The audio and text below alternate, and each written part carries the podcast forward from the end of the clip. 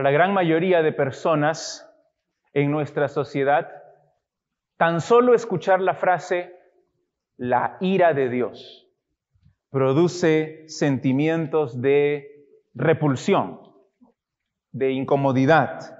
Incluso muchos en iglesias que se llaman evangélicas evitan enseñar, evitan predicar, evitan siquiera hablar de esta doctrina importantísima en las escrituras, porque es ofensiva. Preferimos mil veces decir que creemos en un Dios de amor. Compartía en la clase más temprano acerca de evangelizar un método de evangelismo que fue muy popular hace muchos años y que se llamaba las cuatro leyes espirituales. La primera ley dice así, Dios te ama y tiene un plan maravilloso para tu vida. Y muchos preferimos ese mensaje antes de hablar de la ira de Dios. Sin embargo, en esta exposición completa, sublime, maravillosa del Evangelio de Jesucristo, que es toda la carta a los romanos, Pablo empieza su carta, empieza su exposición, mejor dicho, confrontándonos con la ira de Dios. Me parece que la razón es, es muy clara para poder apreciar el Evangelio, para poder apreciar en toda su belleza, en todo su poder, las buenas noticias acerca de Cristo, es necesario primero comprender cuáles son las malas noticias. Las malas noticias acerca de nuestra condición delante de Dios. Algunos yo creo que Jesús era un hombre bueno, era un hombre suave, un hombre bonachón, al que le gustaban los niños, murió en la cruz injustamente para mostrar cuánto él amaba a la gente. Yo creía que Jesús estaba en el cielo, mirándonos con paciencia, siempre listo para perdonarnos, siempre listo para ayudarnos cada vez que le pidamos. Mi respuesta para ti es simple.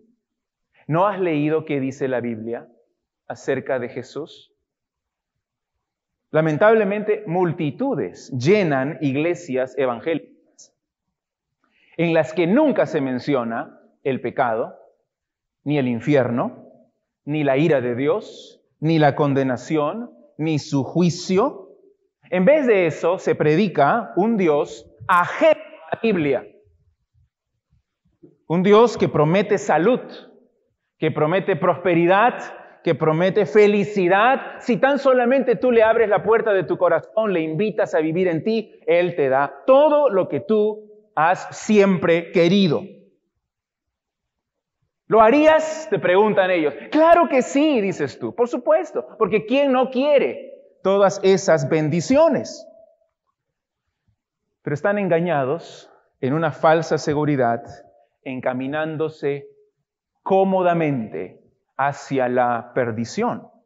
Hace más de 40 años, un teólogo, Richard Niebuhr, él describió este tipo de iglesias con esta frase. Son iglesias que predican un Dios sin ira, que alcanza a hombres sin pecado y que los lleva a un reino sin juicio por medio de un Cristo sin cruz. Y eso es lo que se predica en tantas iglesias hoy. Muchos de los gurús y expertos en el crecimiento de la iglesia en nuestros días criticarían a Pablo. Criticarían sin piedad lo que él está diciendo en estos versículos y le dirían tal vez, por favor, no vas a ganar ningún convertido si es que persistes en hablar de la ira de Dios y del infierno y del pecado. No seas tan serio, relájate un poco, pon un poco de bromas en tu mensaje, sé más positivo Añade algunas anécdotas y verás cómo comienza a crecer tu audiencia. Sin embargo, el apóstol Pablo, inspirado por el Espíritu Santo, viene aquí predicando un evangelio puro, un evangelio verdadero, porque él sabe que esa es la única forma en que habrá salvación genuina. Claro, si queremos llenar la iglesia con gente que dice que es cristiana, pero no tiene ningún compromiso con el Señor y ningún cambio en su vida, entonces no importa el mensaje. Si queremos salvación genuina, tenemos que predicar el Evangelio tal como es. ¿Recuerdas que el Evangelio es el mensaje, el poder de Dios para salvación a todo aquel que cree? Así que, mis hermanos, amigos, el fin se acerca. El justo juicio de Dios en contra del pecado está cada día más cerca aún en el presente, aún hoy, la ira de Dios se está manifestando contra la humanidad. Está vaciándose contra el pecado del ser humano. Es de suma urgencia entonces que te arrepientas y que pongas tu confianza en el Señor Jesucristo, si aún no lo has hecho. Porque mientras no lo hagas, estás bajo la ira de Dios. Yo confío en que el Espíritu Santo usará su palabra en esta mañana para producir convicción en tu corazón, para producir salvación, que creas en Cristo, para que seas salvo de la ira de Dios. Permíteme leer Manos 1, toda la sección final del capítulo 1. Vamos a leer toda la sección desde el versículo 16 hasta el versículo 32. Aunque hoy día nos vamos a enfocar solamente en los versículos 18, 19 y 20. Qué importante que una Biblia ahí donde estás puedas ver con tus propios ojos, porque este no es mi mensaje, es lo que Dios dice, es la revelación de Dios. Las semanas anteriores hemos de los versículos 16 y 17. Son las buenas noticias. Este es el resumen del Evangelio. Ahora vamos a leer hasta el versículo 32. Pensando en el versículo 16, dice, porque no me avergüenzo del Evangelio, porque es poder de Dios para salvación a todo aquel que cree, al judío primeramente y también al griego. Porque en el Evangelio la justicia de Dios se revela por fe y para fe, como está escrito, mas el justo por la fe vivirá. Porque la ira de Dios se revela desde el cielo contra toda impiedad e injusticia de los hombres que detienen con injusticia la verdad. Porque lo que de Dios se conoce les es manifiesto, pues Él se lo manifestó, porque las cosas invisibles de Él, su eterno poder y deidad, se hacen claramente visibles desde la creación del mundo, siendo entendidas por medio de las cosas hechas, de modo que no tienen excusa. Pues habiendo conocido a Dios, no le glorificaron como a Dios, ni le dieron gracias sino que se envanecieron en sus razonamientos y su necio corazón fue entenebrecido. Profesando ser sabios, se hicieron necios y cambiaron la gloria del Dios incorruptible en semejanza de imagen de hombre corruptible, de aves, de cuadrúpedos y de reptiles.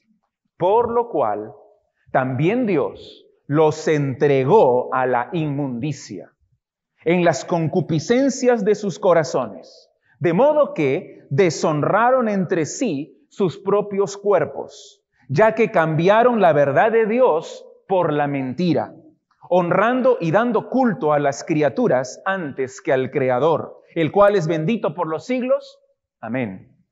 Por esto, Dios los entregó a pasiones vergonzosas pues aún sus mujeres cambiaron el uso natural por el que es contra naturaleza. Y de igual modo, también los hombres, dejando el uso natural de la mujer, se encendieron en su lascivia unos con otros, cometiendo hechos vergonzosos hombres con hombres y recibiendo en sí mismos la retribución debida a su extravío. Y como ellos no aprobaron tener en cuenta a Dios, Dios los entregó a una mente reprobada para hacer cosas que no convienen, estando atestados de toda injusticia, fornicación, perversidad, avaricia, maldad, llenos de envidia, homicidios, contiendas, engaños y malignidades, murmuradores, detractores, aborrecedores de Dios, injuriosos, soberbios, altivos, inventores de males, desobedientes a los padres, necios, desleales, sin afecto natural, implacables, sin misericordia, quienes, habiendo entendido el juicio de Dios, que los que practican tales cosas son dignos de muerte, no solo las hacen, sino que también se complacen con los que las practican. Esta es la descripción de la humanidad, tal como es, un diagnóstico certero, preciso, porque es de Dios, no de Pablo. Ya estamos en el mensaje número 9 de la carta a los romanos y Pablo ha presentado el tema central de su carta, los versículos 16 y 17, que es la justicia de Dios por la fe en el Evangelio, cada vez que se predica el Evangelio, se revela la justicia de Dios. De tal forma que cada persona que cree en el Señor Jesucristo tiene de parte de Dios esa justicia. Él le da solo por su fe. Pero ahora a partir del versículo 18 empieza ya el cuerpo de la carta explicando el pecado del ser humano. Es casi como que hace un paréntesis antes de continuar explicando las buenas noticias. Es un paréntesis bastante largo y tal vez no le llamaría paréntesis, porque es la explicación preparatoria para dar las buenas noticias. Primero, las malas noticias. Mira otra vez el versículo 17. En el Evangelio, la justicia de Dios la justicia de Dios se revela por fe y para fe, como está escrito, más el justo por la fe vivirá. Qué buenas noticias. Por favor, Pablo, síguenos hablando acerca de este tema. excelente. Y Pablo dice, voy a hablar de ese tema más adelante. Voy a retomar el tema más adelante. Capítulo 3, el versículo 21. Pablo retoma y dice, pero ahora, aparte de la ley, se ha manifestado, se ha revelado la justicia de Dios. ¿Recuerdas lo que decía en 1.17? Lo retomo en 3.21. Pero ¿qué es lo que hay entre estos versículos? Desde 1.18 hasta 3.20. ¿Qué es lo que hay? De la humanidad. Y una vez que deja bien claro que todos somos corruptos y todos somos malos, depravados, impíos, recién puede continuar hablando de la justicia de Dios por la fe. Y así es como nosotros debemos presentar el Evangelio también. Primero, las malas noticias. Primero, deben saber que son culpables, que son impíos, son pecadores, destituidos de la gloria de Dios. Y luego les decimos, pero hay una solución la justicia en Cristo por la fe, a todos los que creen en Él. Es urgentísimo, hermanos, urgentísimo que todos los que estamos aquí rindamos nuestras vidas a Cristo en fe, que creamos el Evangelio para salvación. ¿Por qué? ¿Qué dice el versículo 18? Porque la ira de Dios se revela desde el cielo contra toda impiedad e injusticia de los hombres que detienen con injusticia la verdad. Conviene que lo repita. Es necesario, primero, enfatizar la extensión universal del pecado. No hay justo, ni aún uno, y luego mostrar la belleza, la gracia, la misericordia de la solución de Dios en Cristo Jesús. Como dice un comentarista, Douglas Moo, él dice así, Pablo pinta un cuadro sombrío del dilema de la humanidad para que la gloria de la solución pueda ser totalmente apreciada. La verdad de toda esta sección, desde 1.18 hasta 3.20, es indudable. Lo que enseñan todos estos versículos, que los vamos a estar estudiando durante algunos meses, lo que enseñan es ciertísimo. El resumen está en 3.9. Mira, resumen de toda esta... ¿Qué pues? ¿Qué pues? Dice Pablo. ¿Somos nosotros mejores que ellos? En ninguna manera.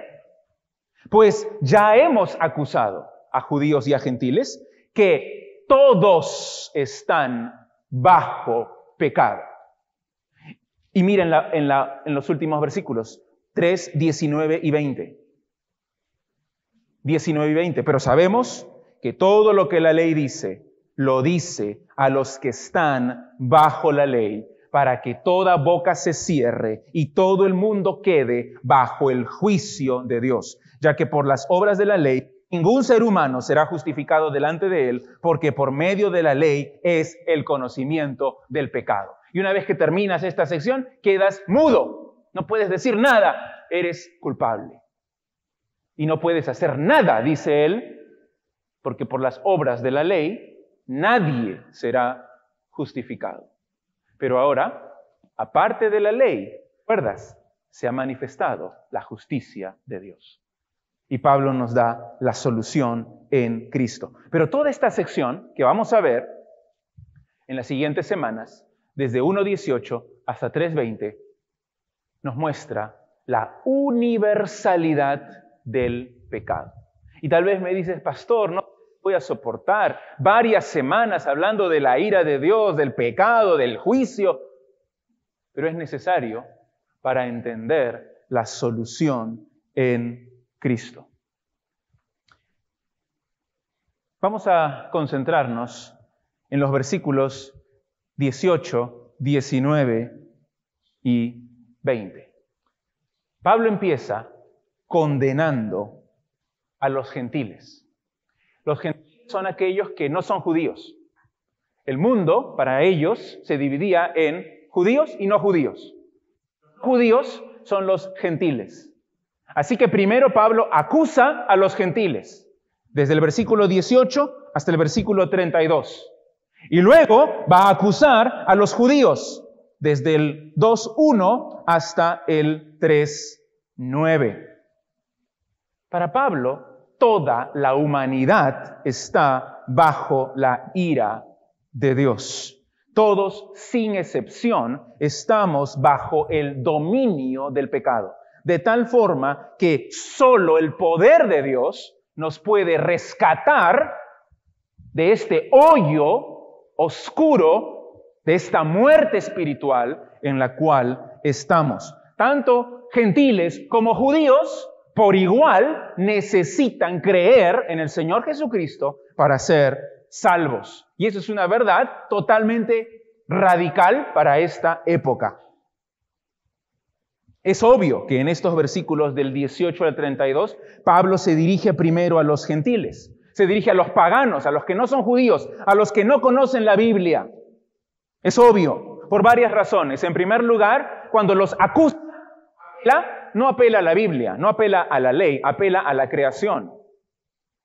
En segundo lugar, los acusa de pecados terribles. ¿Has visto allí? toda una lista de pecados. Un judío legalista, religioso, jamás haría esos pecados.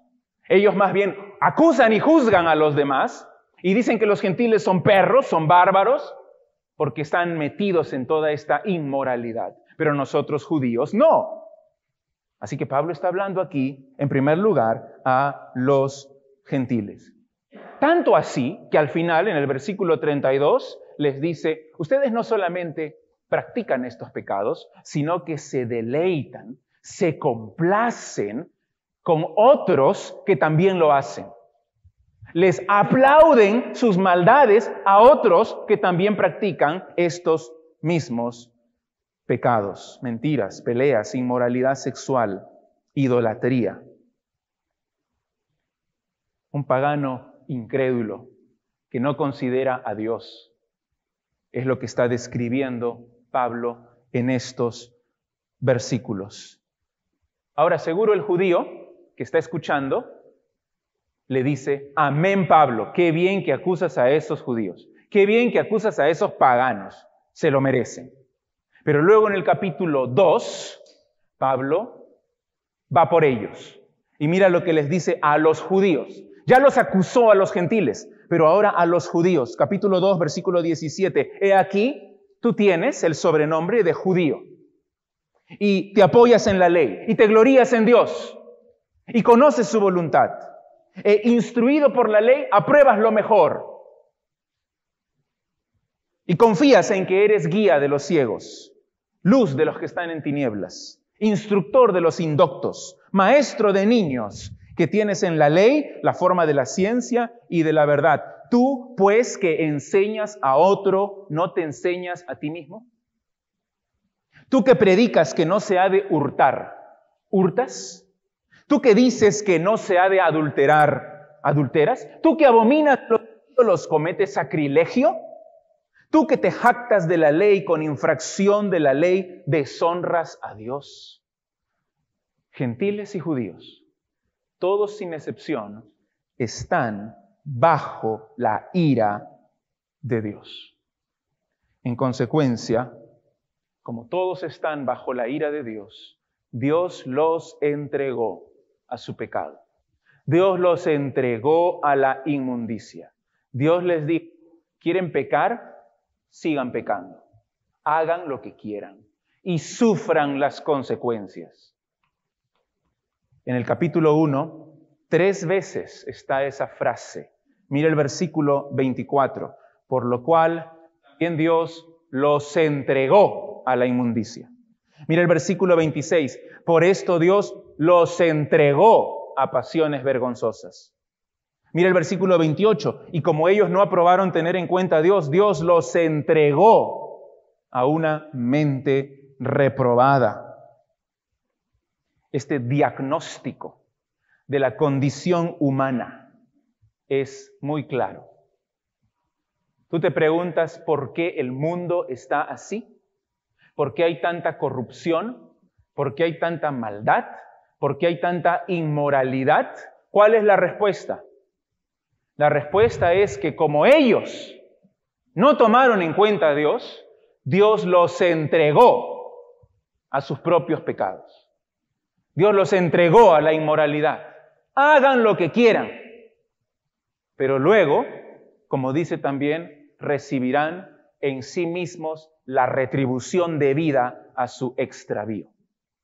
Y esta es la manifestación de la ira de Dios.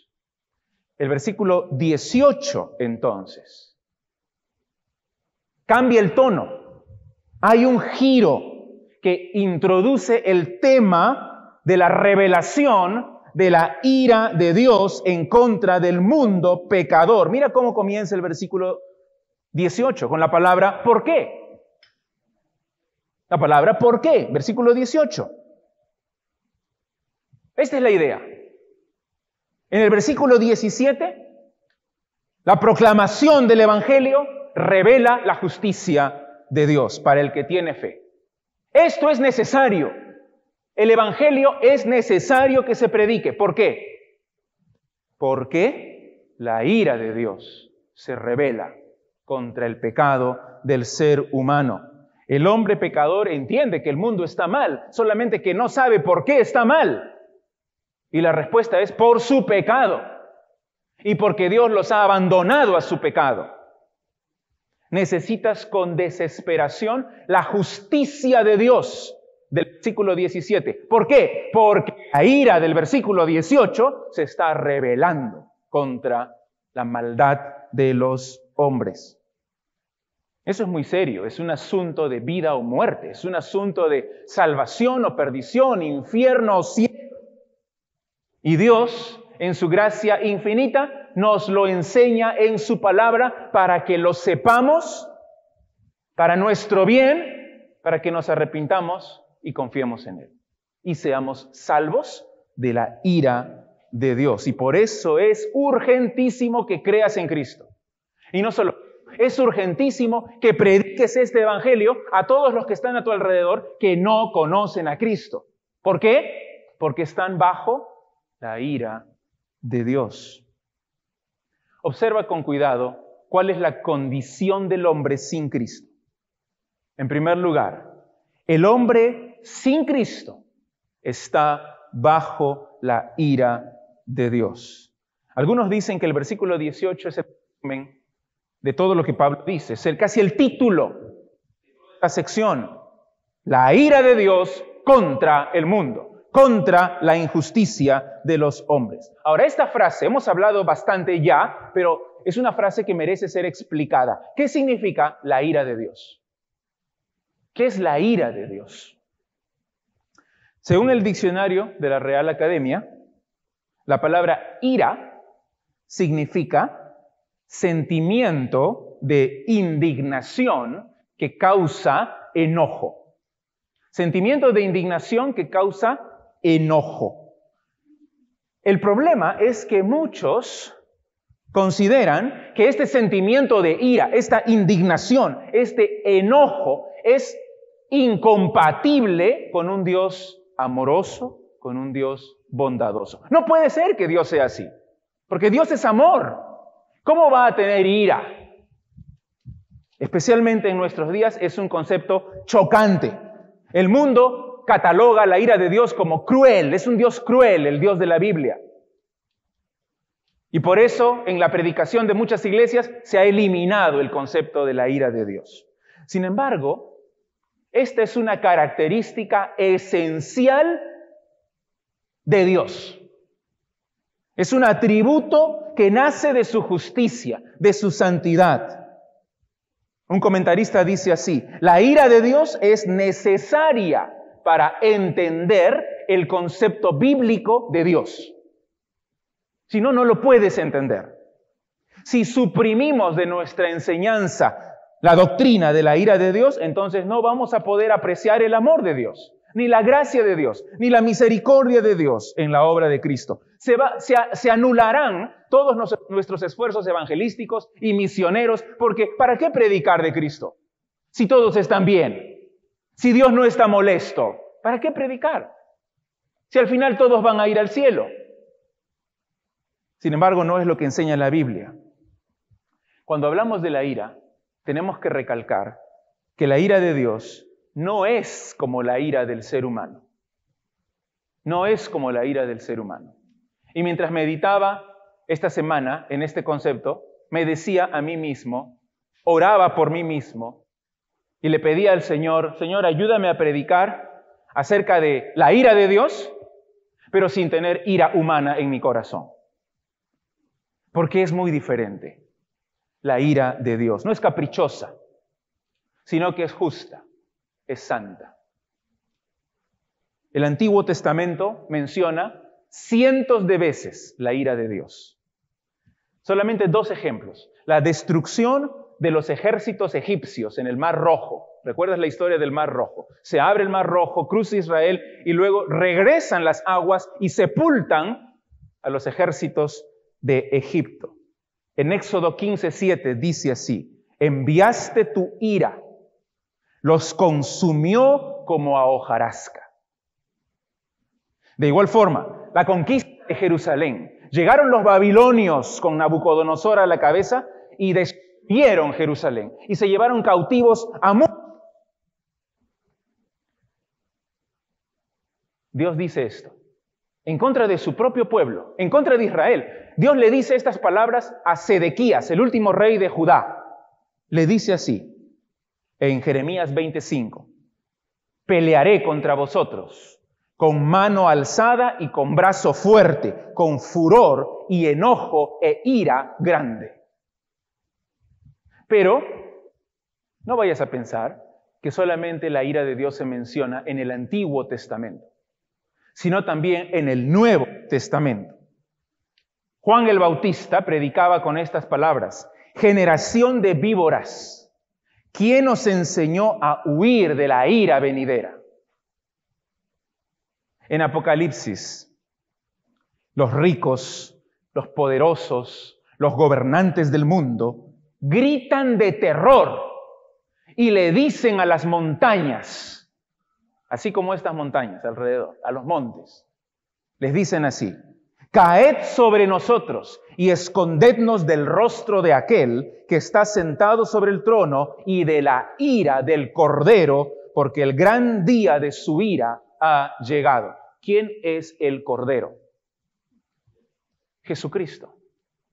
La ira del Cordero.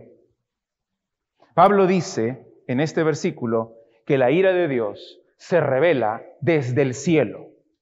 Esto significa que Dios está mirando la historia humana y está molesto, está airado, está enojado la palabra revelar es la misma palabra del versículo 17. En el Evangelio, la justicia de Dios se revela. Pero luego en el versículo 18, la ira de Dios se revela también contra el pecado del ser humano. No hay ninguna duda que Dios derramará su ira en el juicio final. El mismo Pablo en Romanos lo dice. Más adelante, capítulo 2, versículo 5 pero por tu dureza y por tu corazón no arrepentido, atesoras para ti mismo ira, para el día de la ira y de la revelación del justo juicio de Dios. Hermanos, esto no es una leyenda, no es un mito, no es una fábula, no es una opinión. El juicio de Dios viene, es real, está determinado para todos los hombres que mueran una sola vez. Y después de esto, el juicio. El juicio de Dios. Tienes esta vida. Esta vida nada más. Y luego tienes que comparecer delante de Dios. El justo juicio de Dios. Pero también, y eso es lo que Pablo enseña en este versículo, no solamente viene el juicio, sino que también ahora, en el presente, porque esta palabra está en presente, tal vez una mejor traducción sería, la ira de Dios se está revelando continuamente en el presente, ahora, en contra del ser humano. ¿De qué forma se manifiesta hoy, se revela hoy la ira de Dios. Lo que hemos mencionado hace un momento, esta frase triple, nunca la olvides, Dios los entregó. Dios los entregó. Esa es la manifestación de la ira de Dios. No en los terremotos, no en las catástrofes, no en, los, en las inundaciones, sino en la corrupción y la inmoralidad del ser humano.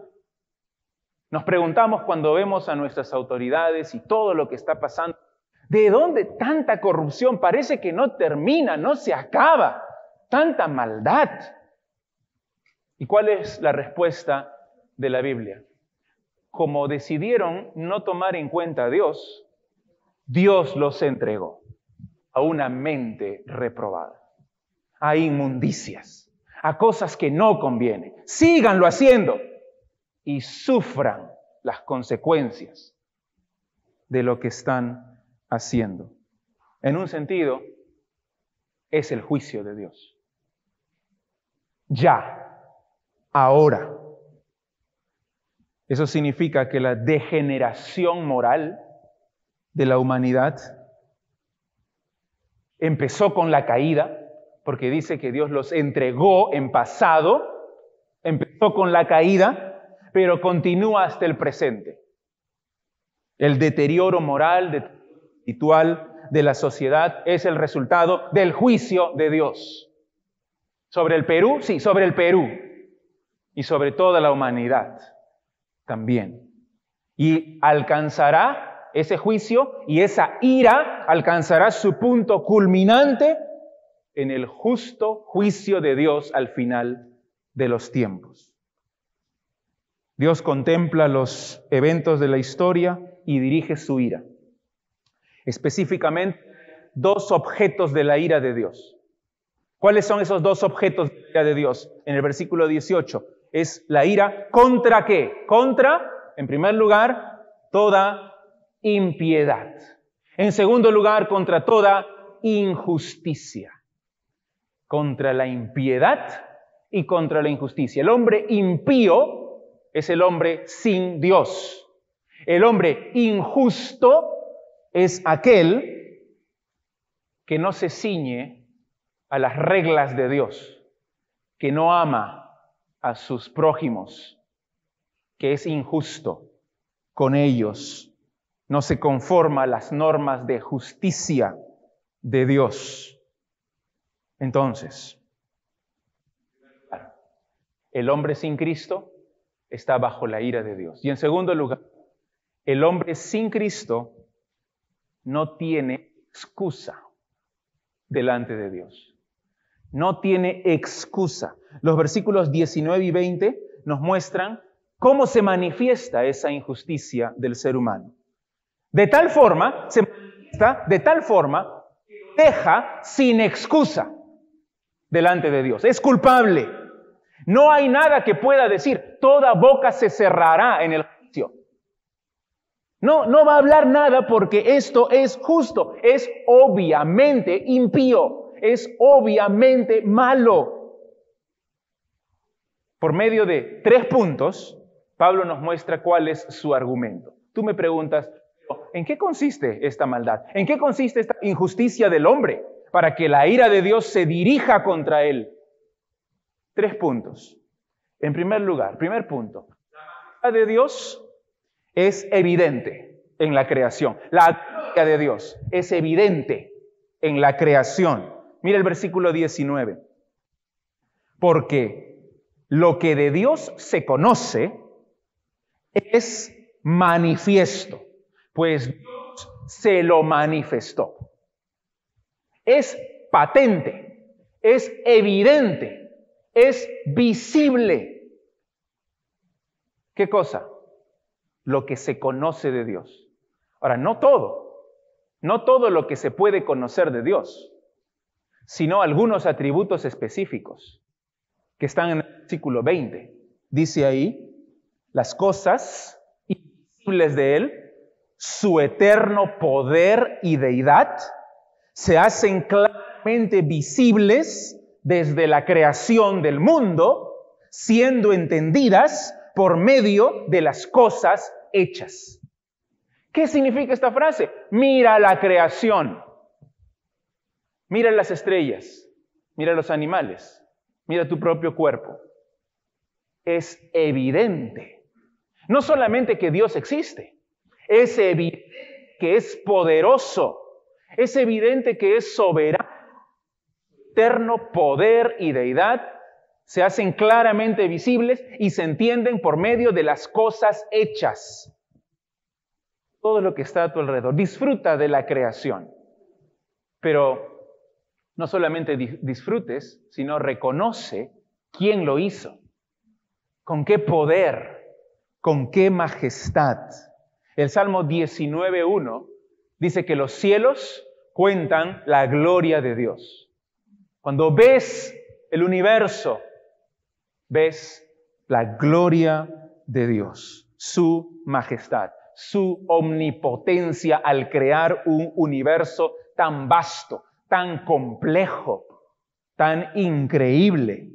Entonces, cuando ves la creación, puedes entender que hay un Dios y que es un Dios creador, omnipotente, un Dios glorioso.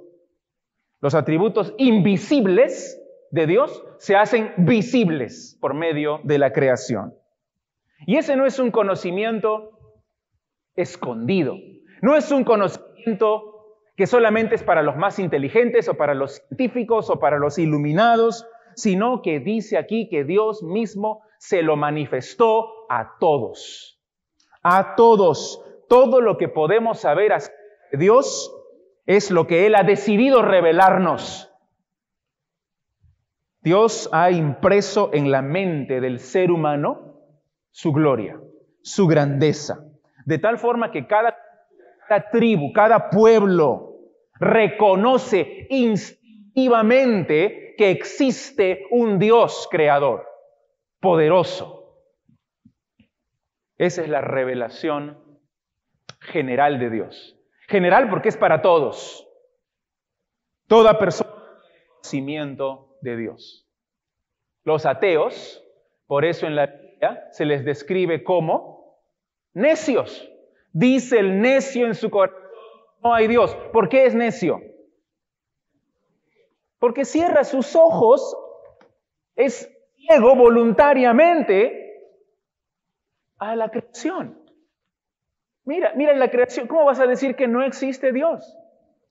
Qué necio eres. Ahora, ese conocimiento de Dios, de que existe, de que es poderoso, de que es glorioso, no nos salva no es suficiente para salvar. Necesitamos el Evangelio. Por eso es que hay que predicar el Evangelio.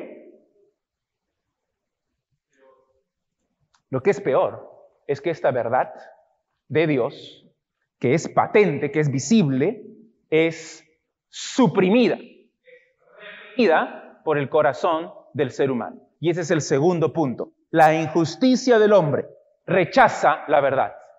Es que Dios es glorioso, pero el hombre rechaza esa verdad. Mira al final del versículo 18, que la ira de Dios se revela contra los hombres que detienen con injusticia la verdad. Esa palabra detener es una palabra difícil de traducir. La Reina Valera dice detienen, la Biblia de las Américas dice restringen, la NBI dice obstruyen, es la idea de reprimir la verdad, luchar contra la verdad y contenerla y tratar de aplastarla y esconderla. Eso es lo que hace el hombre, ¿qué dice el versículo? Con injusticia, con maldad. No quiere creer en Dios, a pesar de las evidencias. Ahí está la verdad. Y la verdad es la verdad y la verdad lo, va a arrasar, pero él está luchando contra la verdad y la reprime y la obstruye y la restringe, la aplasta, la pisa con injusticia. Sus actos, sus palabras, sus pensamientos, todo se opone a Dios. ¿Qué verdad es la que ellos reprimen? ¿Cuál es la verdad que reprimen? la verdad acerca de un Dios creador, glorioso, omnipotente. No se han sometido a Él. Y es lo que explica todo este pasaje. Todo el pasaje. Quiero que veas algunas frases claves. Miren el versículo 21, por ejemplo. Habiendo conocido a Dios, no le glorificaron como a Dios ni le dieron gracias. Detienen la verdad. Saben que existe Dios, pero no le glorifican como a Dios. Mira el versículo 23. Cambiar la gloria del Dios incorruptible en semejanza de hombre corruptible. No viven para la gloria de Dios, viven para su propia gloria y se crean sus propios ídolos. Mira el 25. Cambiaron la verdad de Dios por la mentira. Mira el versículo 28. No aprobaron tener en cuenta a Dios. Con todas estas acciones, deteniendo, reprimiendo, aplastando la verdad de Dios. Así es el ser humano. Han tomado la decisión de vivir autosuficientemente, independientemente para sí mismos, sus ídolos y no para Dios. Hermanos, hemos sido para la gloria de Dios. Pero el ser humano, al vivir de forma inmoral, al vivir para su trabajo, para sus negocios, para su placer, para sus intereses, sin Dios, rechaza a Dios. Aunque Él diga que cree en Dios, aunque Él diga que es cristiano, pero en la práctica es un ateo. Tú me dices, pero yo no soy un inmoral, yo no soy un criminal, yo no le hago daño a nadie, yo me preocupo por mi familia, yo trato de ser bueno, trato de proveer para ellos, trato de hacer buenas obras, pero no glorificas a Dios como Dios ni le das las gracias, sino que has cambiado la gloria de Dios por tu propia gloria. Lo haces solo para ti, no para Dios. Vivir sin considerar a Dios, sin pensar en Dios, sin tomarlo en cuenta, como dice aquí, es vivir en oposición a Dios, es vivir rechazando la verdad. Tenemos que entregarnos en sumisión, en arrepentimiento, en gratitud constante al Señor. Dice Pablo, todo lo que hagas, hazlo para la gloria de Dios. Él es el creador, es el juez de todos, es el soberano y tienes que someterte a Él. Esa es la verdad que el hombre odia en todo su corazón. Y en consecuencia está bajo la ira de Dios. Por lo tanto, para terminar, la tercera verdad. La primera es evidente que existe un Dios y creador. La segunda, el hombre con su injusticia rechaza, detiene, restringe por lo tanto, ¿cuál es la consecuencia? Punto número tres. La condenación de los es absolutamente justa. No hay excusa. No hay excusa. Cada hombre y cada mujer que rechaza a Dios como el creador es inexcusable, porque en su ser interior verdad acerca de Dios. Todo hombre sabe la verdad acerca de Dios. Sabe que existe, sabe que es poderoso. Pero al rechazarlo, dice aquí en el versículo 20 al final, de modo que no tienen excusa. No tienen excusa. Tal vez hasta podríamos decir que uno de los propósitos de la creación de Dios es hacer a la gente responsable por su propia condenación. Porque al rechazar la creación, al rechazar a Dios, se están poniendo bajo la ira de Dios. Dios se ha revelado al ser humano en la creación, pero la humanidad ha rechazado ese conocimiento y ha preferido volverse a Dios. Y no estoy hablando de estatuas, estoy hablando de dinero, de diversión, de poder, de familia, cosa que reemplaza a Dios. El colmo. Están perdidos y no tienen excusa. Ese es el veredicto que pesa sobre las cabezas de todos los incrédulos todos los que están sin Cristo. Todos a nuestro alrededor, aún los más cercanos, familia, amigos, están bajo la ira de Dios. Pero no solamente ellos,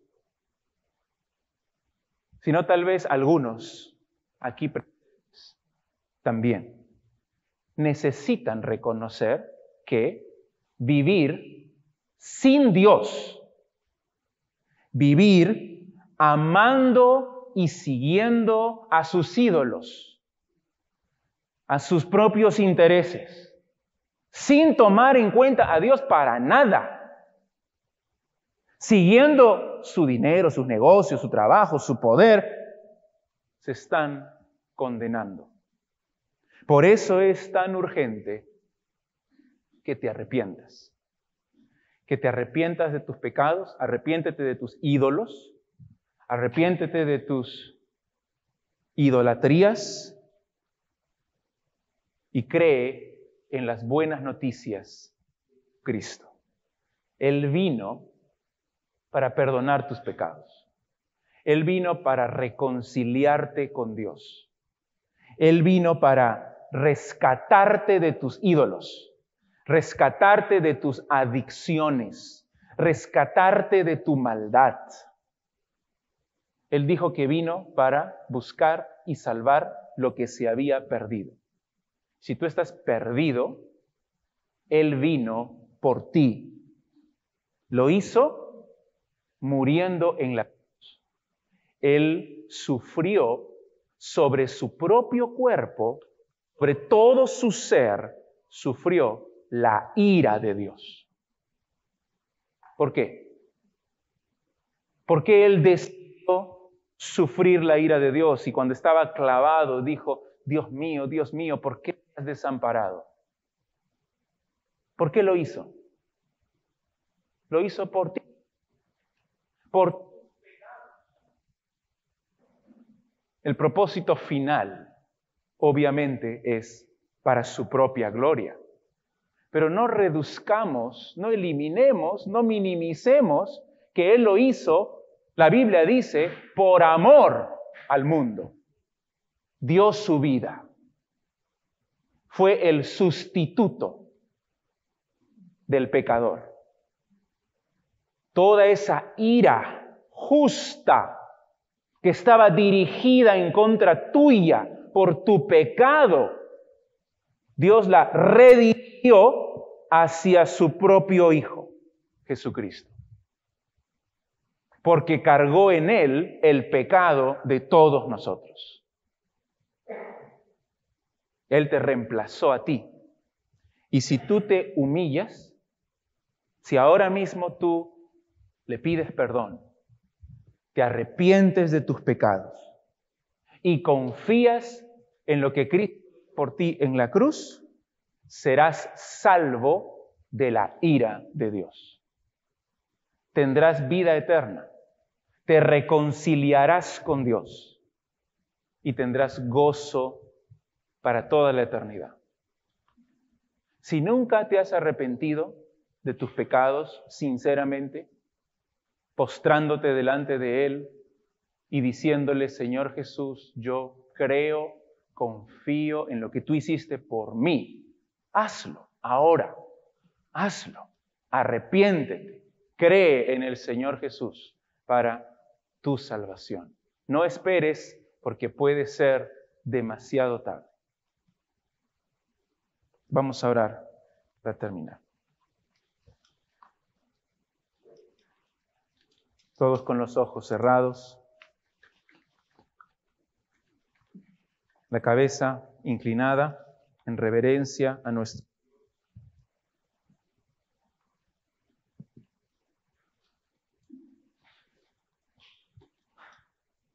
Y pensando en lo que hemos dicho ahora acerca de la justa ira de Dios en contra de la injusticia, en contra de la impiedad, en contra de la idolatría del ser humano.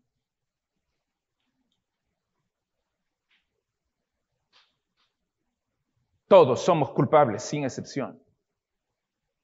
Pero, por la gracia de Dios, varios de los que estamos aquí nos hemos arrepentido y hemos puesto nuestra fe en el Señor Jesucristo. ¿Por qué no lo haces tú? Es de pura gracia.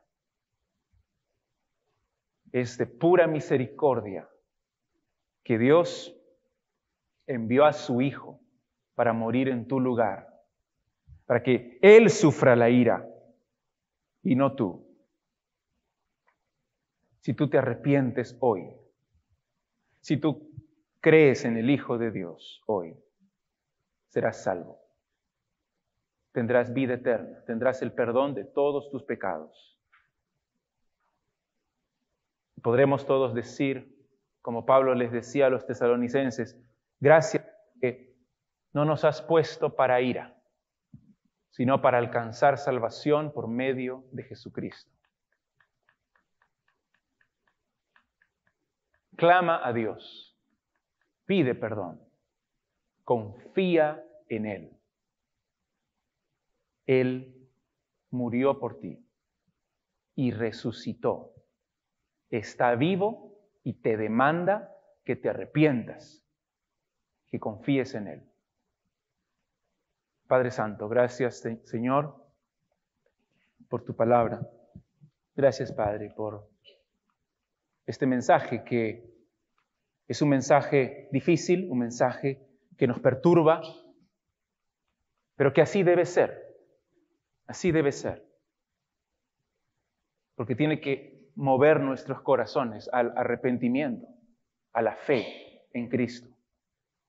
Te ruego por los que están aquí presentes que realmente reconozcan su condición y que crean en Jesucristo, que tu Espíritu obre salvación en sus corazones. Gracias, Padre. Nos ponemos en tus manos.